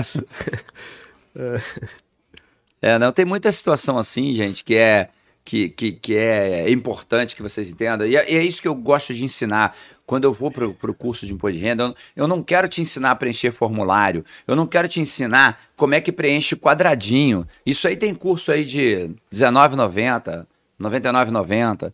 Tem que para preencher lacuna qualquer um faz. Eu quero te ensinar o que, que tem por trás dessas informações todas que pode permitir a você, primeiro, economizar imposto, não pagar imposto à toa. Segundo, fazer corretamente para não correr o risco de ficar perdendo tempo, teu dia, de ir lá na Receita, de fazer processo digital, de ter processo administrativo, de incorrer em gasto com advogado se você tiver que ir para a justiça porque não conseguiu se defender e estão te multando em 50, 100 mil reais. Tem uma série de pessoas tendo problemas difíceis com a Receita e, e você acaba em depressão com isso, por problemas de, de, de, de não ter feito corretamente. Então, eu, não, eu não quero ensinar ninguém a preencher formulário, entendeu, Monteiro? Eu, preencher formulário, porra, isso aí é, isso não é trabalho nem para contador fazer, isso é qualquer um preenche, entendeu? O importante é entender como a legislação funciona que permita você entender o seguinte. Hum, quando tal coisa acontecer, eu vou procurar o contador, porque eu, eu sei que aqui tem algo que eu posso economizar. Eu não quero nem que você seja expert nisso, não. Só quero que você entenda que em certas situações é melhor você procurar um especialista. Dentro de um casamento, as dívidas são meio a meio? Também? Dentro de um casamento, as dívidas são protegidas pelo patrimônio de quem fez a dívida.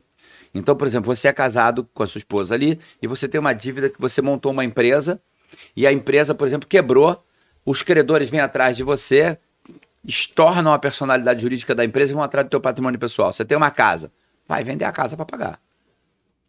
Ah, mas você e ela, você é sócio da empresa? Sou. Ela também era, por acessão sua. Porque vocês eram casados quando a empresa começou, você e ela são sócios donos da empresa. Não, mas eu quero separar o meu patrimônio dela. Então se separa dela. Não, se você casou, as dívidas de um são dívidas do outro. Tudo, patrimônio é o mesmo e a dívida é a mesma. Na alegria e na tristeza. Na alegria e na tristeza. Então, tem, tem advogado que vai dizer para você, não, dá para separar. Dá. Juridicamente dá para ter alguma, algum grau de proteção? Dá. Mas você precisa entrar em juízo, pedir essa separação, essa proteção. Vai te dar uma baita dor de cabeça para você conseguir tentar separar uma parte do patrimônio para dizer isso aqui não tem a ver comigo. Entendi. Deixa eu te fazer uma pergunta. O tema ele não é o dos mais fascinantes, né? Porque a gente tá sempre falando de, de, de contas a pagar, de, de, burocracia, etc. Mas que faz parte do dia a dia, a gente tem que saber lidar. Tem alguma coisa importante que a gente deixou de abordar na sua perspectiva? Na minha perspectiva, o que eu acho que é mais importante que as pessoas entendam é que o brasileiro não é educado em duas áreas que ele deveria ser educado no colégio. Na, na infância, de dos 6 anos aos 14 anos, a pessoa devia ser ensinada o que, que é a educação financeira, como acumular riqueza e como isso muda a tua vida. E dos 15, 16, 17, 18, ali na, na, no final da adolescência para já para a vida adulta, a pessoa devia ser ensinada como é que funciona a tributação, como é que funcionam os impostos, como é que funciona o sistema, é, a, a máquina do governo em relação a você. Como é que o teu voto funciona? Como é que o teu voto pode mudar ou não as coisas que vão acontecer e como é que os impostos acontecem na tua vida? Porque o cara pega e com 16, 17, 18 anos ele vai trabalhar naquela loja de surf store, surf, surfwear para fazer um bico, para ganhar um dinheiro para ir fazer nas férias alguma coisa, né? Ele faz um meio período de noite na loja de, de roupa, que a gente quando é adolescente faz essas coisas, né? E aí o cara pega e combina com você, olha só, teu salário vai ser um salário mínimo mais a comissão que você ganhar você vender. Comissão de X% lá. Aí no, você tá todo dia, você vai anotando o que você vendeu, né? Aí você no final do mês, pô, vendi 5 pau. Aí quando vem o contra-cheque, vem 2,500. Você fala assim, porra. Não, aqui tem o INSS, tem o imposto de renda, tem o plano de saúde, que é descontado de você. Você fala, caralho, ninguém me falou que tinha isso. ninguém me falou, meu irmão. Mas é, ninguém, te, quando te contrata, te diz quanto você vai pagar de imposto. Ninguém fala nada. E aí você não sabe, fica puto. Aí cada vez você quer saber menos aqui. Você, fala, você só sabe que já conta com metade do valor que você vai fazer e, e dane-se, né? E aí você fica vivendo uma vida inteira sem entender que parte daqueles valores podem ser modificados que você pode economizar, que se você montar uma empresa, por exemplo, como é que tributa? Aí o cara se mete a empresariar, montar o negócio dele, vender roupa ele mesmo, e aí o cara não sabe como é que são os tributos. Então, qual é a dica que eu dou que eu quero deixar como recado para vocês? Quero deixar como recado para todos vocês o seguinte: aprendam que educação financeira, a parte tributária é fundamental na, quando a gente fala de wealth services, quando a gente fala de XP wealth service, eu, eu, eu tenho uma gestora que trabalha com a XP no, no, na área de wealth, tá? Que é gente muito rica, 100, 20, 30, 50, 100 milhões de reais.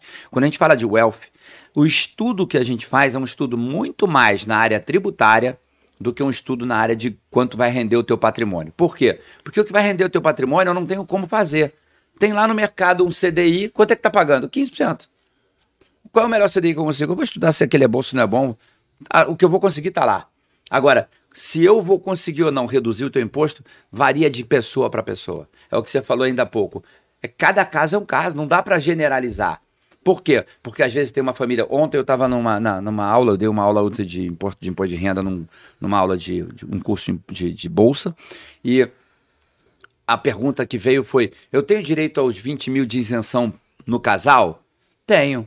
Aí eu falei assim: tem mais. Se você tem dois filhos, ainda que eles sejam menor de idade, marido, mulher e dois filhos, abre uma conta na corretora para cada filho. Se agora tem quatro isenções de 20 mil reais. Mas precisa saber. Como é que você vai saber? Estudando tributação, estudando a legislação, fazendo um curso como o curso que eu quero dar para vocês, que é o curso que eu faço. Eu tenho estudado. Então, por exemplo, eu tô juntando o dinheiro da faculdade, etc. Mas eu também não quero tributar. Então o que, eu tenho feito? Eu dou 60 mil por ano para cada filho uhum. que não tem impostos. Exatamente. Então, assim, para quando chegar lá, já tá tudo ali, não tem que pagar nada, sabe? Até 72 mil por ano aqui no estado de São Paulo, você pode doar para cada CPF que você não tributa nada, não tem imposto de doação, não tem imposto de renda, não tem nada. Você vai doando para as crianças, isso aí vai botando, vai acumulando patrimônio. E pode investir esse dinheiro, e aí todo mês, por exemplo, agora que a bolsa está caindo, caiu muito. Muita gente que tem prejuízo, cara, vende hoje, compra amanhã de manhã, fechando a bolsa amanhã no final de segunda-feira, 4 horas da tarde, vai lá e larga o aço, vende tudo que está no prejuízo. Gera o prejuízo e depois Segunda-feira de, de manhã você se posiciona de novo. Ah, mas eu não quero sair de Magalu porque eu acho que ela vai voltar. Beleza. 5 horas da tarde, vai lá e vende aquela porcaria. De manhã, 9 horas da manhã, quando abrir, 10 horas da manhã que abriu o mercado à vista, vai lá e compra Magalu de novo. E aí você volta a estar posicionado em Magalu. Quanto vai variar do fechamento de hoje para de amanhã, Magalu? Nada, micharia. Vai lá e vende, compra. Mas você agora acumulou um prejuízo que vai postergar o pagamento de imposto por muito tempo. Se você perdeu é, 20, 30 mil reais, você vai ter 20, 30 mil de lucro nos próximos meses que não vai mais tributar vai empurrar esse pagamento lá para frente. Até Magalu voltar vai demorar. Quando ela voltar, você vai tributar isso, mas por enquanto não vai. Deixa isso para frente. Aí te dá a possibilidade de ver uma outra oportunidade, ganhar nessa outra oportunidade e não pagar imposto. E não tributar. Exatamente. Exato. Então é isso que eu ensino no Manobra curso. financeira, engenharia financeira. Engenharia financeira e tributária para você não fazer o que a gente chama de evasão, tá? A evasão fiscal é você fugir do imposto, é você sonegar. E aí existe a elisão fiscal, que é quando você não paga dentro da lei.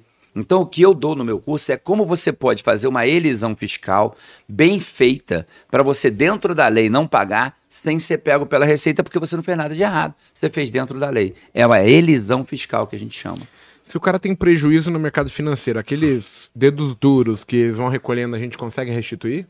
Consegue restituir se for é, na, na própria declaração anual, se for operação normal, você acredita e vai abater do imposto que você iria pagar na parte de, de outras rendas. Ah, tipo, dá pra dar aquela compensação, mas depositar na tua conta ele não vai depositar. Não. Eu só consigo abater de. Não, você até consegue restituir se for, se for operação normal e você tem outros rendimentos e tiver uma restituição, isso vai somar na restituição. Tá? Agora, se a pessoa só vive de bolsa, não tem outro rendimento, ele não vai ter outro rendimento para ter restituição, então não vai ter como restituir. Mas vai ficar lá o crédito para ele aproveitar para outros momentos. E se é day trade, esse não tem como restituir, esse tem que fazer um documento chamado perde comp para você ou pedir compensação ou pedir devolução do dinheiro. É, é essa dica aí que o, o Campos passou agora de você está no prejuízo, realiza o prejuízo, recompra no outro dia Cara, você ainda tem a chance de comprar um pouquinho mais barato se o mercado vier contra. Você tá caindo? É, mas tem uma possibilidade, tipo, cara, que agora eu só vou pagar imposto, mano. É lá na frente mesmo. E aí eu não fico preso à operação. Essa é por pouco. é. Porque agora eu posso fazer outros trades, arrumo um outro dinheiro que vai cair e eu vou girando esse dinheiro sem pagar imposto. Só que assim, é muito de caso para caso. E eu queria só deixar claro aqui. É muito de caso para caso, porque nessa queda que a gente está, tem gente que está perdendo na carteira, toda 40% da carteira. Porra, pega esses 40% e empurra o lucro para frente. Entendeu? É, é, é uma manobra que dá para fazer. Mas eu queria até deixar bem claro aqui que assim, a gente está num bate-papo descontraído, por mais que o Roberto seja um profissional da área, eu posso ter falado um, um, uma besteirinha aqui, o Monteiro. Então cabe cada um também se consultar o seu contador é, para tirar qualquer dúvida, porque assim, é, cada caso é um caso, tem várias situações, etc. Então, tô tirando a minha responsabilidade. Não, não é só isso, não. É que muitas vezes o que a gente falou aqui, o cara acha que cabe para ele, mas no caso dele não é Sim. assim. Então é importante. É, a, a, legislação ela tem muitos nuances. Pode ser que num caso que a gente citou aqui seja de um jeito, o cara fala, eu tô nesse caso, mas não tá por alguma divergência, entendeu? O colega fala aqui, Campos, onde ele consegue comprar o seu curso e como ele consegue falar diretamente contigo. É, o Ethan Fernandes perguntou sobre o curso e o Wilson Filho. No meu, no meu canal do YouTube, Roberto Campos Contador, você pode procurar meu canal aí, tem todos os meus contatos em todos os meus vídeos. Na descrição do vídeo tem meu WhatsApp tem meu e-mail e tem o link para o curso de imposto de renda na descrição. Se tiver alguma dificuldade, me chama no WhatsApp que eu, que eu passo o link diretamente. E você tem Instagram, essas coisas? Tem o Instagram Roberto Campos Contador. No Instagram, no YouTube, TikTok, eu tenho todas as redes sociais, LinkedIn, todas elas é Roberto Campos Contador. Você faz aqueles videozinhos no TikTok com musiquinha? Cara, eu não danço porque eu sou péssimo dançando, mas eu, eu gostaria de ser melhor dançando, mas eu sou muito ruim dançando. Imagina eu dançando, coisa ridícula. Não dá para mim dançar. Ó, deixa eu ver aqui. Mais perguntas? É, o Eduardo, eu vou fazer a última, né? porque assim a gente tá com o horário meio limitado. Amanhã eu tenho que fazer alguns exames e eu vou ter que entrar numa dieta restritiva aí agora. Então, até não vou prolongar. Vou responder só. Porra, bicho, esse cara aqui tá foda. vou- Agora ele vai remover. viu? Agora, tchau. Exclui do canal e. O cara é chato da porra. Olha só. O Eduardo Miguel fala assim: ó, tive prejuízo no day trade ano passado e esse ano estou no lucro pagando o DARF todos os meses. Parabéns. Na próxima Pra começar, né? declaração, serei restituído dos prejuízos? Ou ele teria que ter lançado prejuízo e abater, não pagar? Exato, ele teria que ter restituído. Lançado. porque eu entendi que ele tá pagando. Não era pra ele pagar se ele tem Ele prejuízo. vai ter que deixar de pagar agora para ir Exato. abatendo do que foi. Porque Aí- restituir ele E esse que ele restitui. pagou tem jeito. Isso, isso que eu ia falar. Isso é importantíssimo. Ele tem que declarar. Se ele teve prejuízo no ano passado, ele tem que declarar o ano passado, lançar o prejuízo, trazer o prejuízo para a declaração de- do desse ano, quando ele for fazer ano que vem. E dentro da planilha dele, vir vindo com esse prejuízo, abatendo dos lucros e os DARFs que ele pagou erradamente, ele vai ter que fazer perde comp e pedir para compensar para o futuro ou pedir devolução. O Emerson K fala assim, ó, sou CLT, pago 27 de R por mês. Opero na bolsa, nunca declarei. Posso ser taxado pelos anos que não declarei? Pode, claro que pode. Os últimos cinco. O ideal é que você corrija, Retifique, essas Retifique. declarações. até porque você está no prejuízo. Então, se você colocar lá, não vai mexer em valores, etc. Exato. Você consegue. E vai poder aproveitar da- quando começar a dar lucro, porque Exato. você não vai ficar no prejuízo para sempre, você está aprendendo, é normal o começo da prejuízo. E aí o cara consegue fazer uma, uma coisa melhor. Então, Todo, Acho- mundo, todo mundo que é empresário passa por isso. Os primeiros momentos de você abrir um negócio, o negócio não abre no primeiro dia da lucro. Você passa um ano, dois, pagando as contas, tentando dar certo. E depois, quando começa a dar lucro, você começa a ter um retorno. É normal a empresa que está abrindo acumular prejuízo e depois passar um tempo sem pagar imposto de renda porque ela tinha prejuízo acumulado. O mesmo caso é o trader, é normal. Você está criando uma nova profissão. Você vai ter prejuízo no início. É normal para todos nós. Todos nós passamos tem por uma isso. pergunta aqui que não tem a ver com bolsa e eu vou terminar com ela aqui, ó. É... Tá, porra. Eu tinha um terreno e por durante cinco anos eu fui construindo. Sim. Agora é uma casa. Uhum. E ele vai transformar em casa. Como é que fica? Ele vai fazer uma Ele transformação. tinha terreno. Isso. Aí ele foi construindo a casa. Na hora que ele vai construindo a casa, ele tem que ir lançando as notas fiscais do material, a mão de obra que ele usou, na declaração dele. Ele tem que ir juntando isso no envelope, comprovante, tem que ter comprovação, tanto da mão Ele de obra. ter que recolher um tal de ISS, né? Tem? Vai, eh, quando ele aprovar a obra na prefeitura, vai ter que ter o ISS recolhido ali. A prefeitura vai cobrar o ISS pelo metro quadrado da obra. Aí ele regulariza a obra, vai no RGI e registra lá no RGI a, a obra. Feito esse registro, a casa vai estar registrada no terreno. E, e tem um outro detalhe também. Se ele. Porque assim. Normalmente a gente caga pra esse negócio de guardar os comprovantes, etc. E quando chegar lá, o cara vai falar, cara, você vai ter que pagar X e é um valor meio caro o É. imposto ali. É, a outra maneira seria esperar uma alienação. É, alienação não, um período de. De, de isenção, eles dão às vezes É. umas benesses aí, uma, Sim. uma bonificação. Não vai É, pagar falou, ó, quem tá irregular, a chance de regularizar é agora. É, e Aí ele paga ignora só uma- 10% É. não sei o que e tal. Então você vai ter que esperar uma dessa pra você entrar no bolo, se você quiser. Né? Até porque, se você não for vender a casa, Se você não for vender, não tem grandes problemas, vai ficar lá. O problema é, se você amanhã resolver vender a casa e só tá lá um terreno de 5 mil reais, O cara você não vai ter um lucro absurdo, entendeu? é, e o cara também não toma financiamento, a não ser que compre à vista. E você, como é que você vai explicar pro cara que tá comprando que ele tá comprando um terreno se não tem casa lá, né? No, no- no RGI não tem uma casa lá, entendeu? Então fica difícil até de você vender no futuro, você vai ter que regularizar. Bem, Mu- muita gente resolve regularizar no momento da venda, aí lá vai metade do dinheiro para regularizar a obra. eu esqueci o nome, eu entrei nisso outro dia pra regularizar um, um- um problema de uma empresa. É tipo um perdão. É, tem umas, umas Quase todo ano aqui em Cotia, por exemplo, a prefeitura. É tipo um refis, mas assim, ela, ela abre a possibilidade de todo mundo que tá devendo Isenção de multas, juros. É, tem, mas tem um nome que, que eles chamam, o pessoal depois vai saber. Anistia, eu acho que é. é umas anistias, né? É, então eu queria agradecer todo mundo. Queria agradecer, Roberto. Acho que foi legal o bate-papo. Uma hora e quarenta de falando um monte Sem de parar. Sim. E, e meio que dando dicas daqui, outras lá. Muito mais com o objetivo de chamar a atenção do público. Mostrando que é importante, é um tema relevante, porque pode gerar transtornos, né? E que faltam só 15 dias para acabar o prazo. Exato. Você tem duas semanas aí para declarar o imposto de renda. Então, galera, ó, muito obrigado pela presença no Botecash.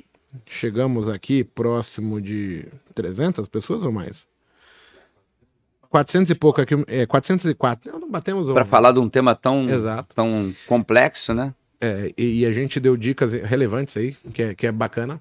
Então, primeiramente, a gratificação nossa, gra- gratidão, né? De, num pleno domingo, as pessoas virem compartilhar, prestigiar a gente, né? Que é uma coisa importante.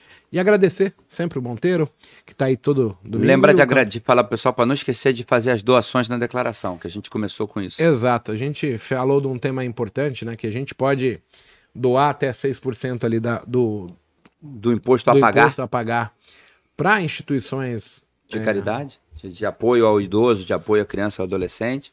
E vamos, vamos fazer esse E a gente vai movimento- montar uma campanha trader aí pra gente fazer Vamos isso. montar Eu acho pra que dá pra ano. juntar todo mundo e, e- e a gente fomentar um mundo melhor para que as pessoas se humanizem, se ajudem.